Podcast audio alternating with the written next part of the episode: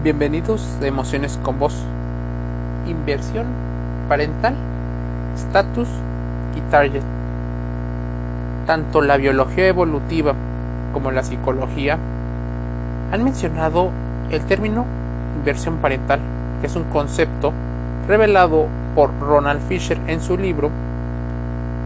El señor Fisher argumenta que el gasto parental en los dos sexos de las crías debe ser igual cualquier esfuerzo, como por ejemplo el tiempo, la energía y los recursos son importantísimos. Hablamos también del estatus. Todo esto puede beneficiar a las crías. Los padres invierten en estos componentes para su bienestar. Los componentes de ese bienestar incluyen las posibilidades a futuro tanto de salud como en la economía. La inversión parental no ha de confundirse con el cuidado o esfuerzo por parte de los padres. Este potencial efecto negativo de la inversión materna fue explícitamente formalizado por el señor Robert Trivers, que originalmente definió el término inversión materna para referirse a cualquier inversión por parte del progenitor que aumentase las posibilidades de supervivencia. Clouton, ambos coincidieron y extendieron el concepto de inversión materna para incluir los costes que cualquier elemento tenía. Pero centrémonos en la teoría de Robert Trivers. La inversión materna predice que los sexos que invierten más en la lactancia, la nutrición y la protección de las crías serán más perspicaces, básicamente más selectivos a la hora de buscar al posible individuo con el cual aparearse y los sexos que invierten menos en las crías competirán por llegar a una inversión sexual más alta. Podríamos estar relacionándolo con la hipogamia y con la hipergamia. Las diferencias entre sexos es el esfuerzo de los padres para tener ese elemento de selección natural. La reproducción es costosa, no solo en términos económicos, sino en términos emocionales y términos sociales. Los individuos están limitados a los recursos y al tiempo. Pero, por ejemplo, cuando se educa a una cría, en este caso la cría humana, estamos hablando de que a mayor cantidad de hijos, normalmente menos calidad de tiempo y de recursos, se le invierte. Casi siempre en estos roles sociales el padre es el que menos invierte. La madre tiene que ser altamente optimizadora de los individuos a los cuales va a permitir no solo aparearse, porque, bueno, estamos hablando de una biología evolutiva y de la psicología evolutiva, pero estamos hablando incluso de la erótica del poder. No necesariamente estás buscando con quién aparearte. Es más, existen mujeres que siguen utilizando este tipo de estrategias de selección de pareja a partir de la historia, aunque ya tengan hijos aunque ni siquiera los puedan llegar a tener. Pero esto está fuertemente ligado con nuestra evolución. La inversión materna puede ser proporcionada por la madre. Cuidado unilateral materno y el padre unilateral paterno. O con ambos. Cuidado bilateral.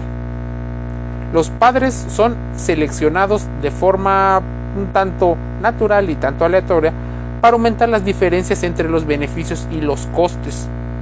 Sí, parecería que estamos hablando de economía, pero no, estamos hablando de psicología y de biología. Probablemente mucho en esta vida tiene que tener una situación de relación entre ambos.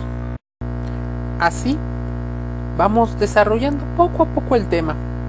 Los beneficios de la inversión materna son grandes y se asocian constantemente al crecimiento, a la supervivencia y en última instancia al éxito incluso reproductivo de las crías.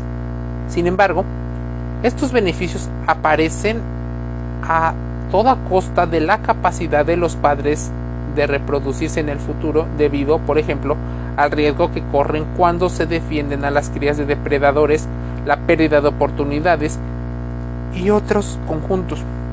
Ahí es donde estamos preservando el estatus. El estatus que pueda tener ambos padres o el padre que los cuide. Podríamos estar hablando de diferentes temas. La teoría de la inversión parental normalmente fue estudiada por Trivers y mencionaba que los animales que se reproducen sexualmente deben sopesar los costes de invertir en sus hijos. A más hijos, mayores costos. Siempre y cuando, bueno, sean padres responsables, ¿no? Si hablamos de animales, la situación social es diferente. En el tema de los humanos, la inversión parental, el tiempo y la energía son oro actividades del progenitor que pueden aumentar la probabilidad de supervivencia y no necesariamente por los mejores genes, sí por la diversidad y sí por la sobrevivencia de la especie. Pero, en particular, muchas personas mencionan los posibles intereses malvados y teorías conspiratorias acerca de por qué las mujeres tienden a elegir a varones que pudieran llegar a ser más grandes en edad, mm, con genes que tienen más problemas en el tema de la reproducción. Bueno, en buena medida porque también les gustaría que alguien les apoye económicamente, emocionalmente, para poder educar a la cría de mejor manera.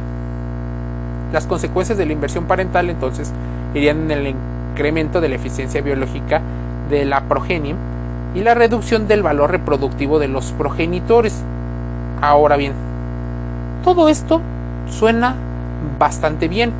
La inversión previa a la fertilización, como construir el nido, las madrigueras o establecer territorios, hace que se vaya mejorando la calidad de vida. El cuidado de la puesta o del en los humanos cuando ya se tiene a la, al hijo la protección del sitio por eso se busca habitualmente al hombre que es un poco más alto que la mujer que puede ser proveedor emocional y económico el transporte es importantísimo así que por eso los coches podrían ser un símbolo de varias cosas la alimentación previa al recién nacido tiene que ver con cómo se alimenta la madre. Los cuidados tras el nacimiento tiene que ver con la alimentación, con la asistencia social y con la protección de la situación de la alimentación. El incremento de la inversión con la edad podría hacernos pensar que la reducción del crecimiento estaría relacionado con mayores costas en padres jóvenes y mayor mortalidad con la edad. El efecto Bruce. ¿Qué tiene que ver el efecto Bruce aquí? El aborto o la reabsorción de embriones en presencia de machos no familiares o inducidos hormonalmente por estos mismos machos. Mecanismo de evasión del infanticidio. Disponibilidad de bajos recursos. La reducción de la inversión y la reducción de machos pobres. Así que las mujeres por eso podrían estar eligiendo cierto tipo de varones. De ahí el estatus, de ahí el target. Para que no entremos tanto en conflicto, debes de conocer las habilidades emocionales que tienes, las habilidades y también las posibilidades económicas y sociales y buscar al público objetivo a ese target que valora eso que tú tienes. Te invito a que contrastes todo lo aquí dicho, te suscribas gratis a Google Podcast y Spotify. Te envío un saludo.